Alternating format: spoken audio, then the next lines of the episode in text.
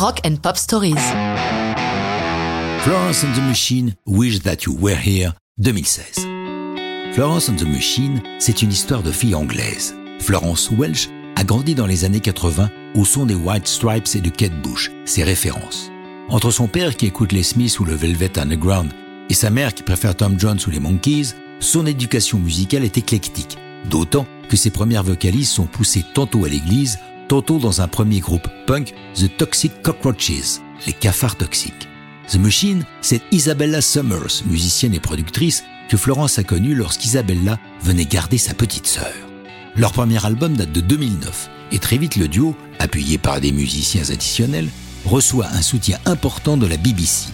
Florence a un goût prononcé pour les ambiances sombres et le fantastique. Il est donc presque logique que Tim Burton la contacte pour la bande originale de son film Miss Peregrines et les enfants particuliers. Il cherche une chanson pour le générique final. Florence a composé Wish That You Were Here plusieurs années auparavant. Elle l'a écrite en tournée alors qu'elle avait le mal du pays. Elle nous explique cette chanson.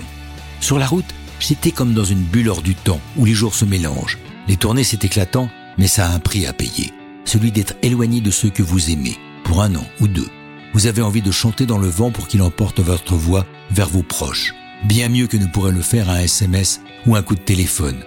Vous avez envie d'envoyer votre amour d'une façon différente, en quelque sorte qu'il puisse atteindre l'inatteignable. Will That You Were Here lui semble être idéal pour le film.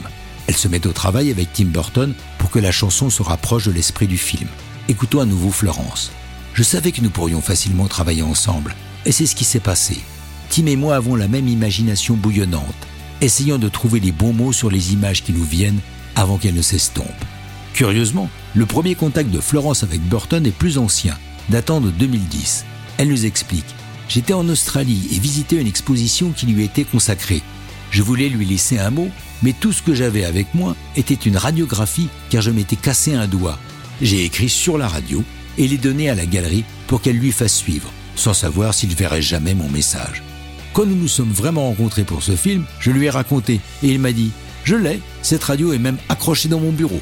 La carrière de Florence Welch est variée. Égérie de mode, poétesse, elle est partout. Mais ça, c'est une autre histoire de rock'n'roll.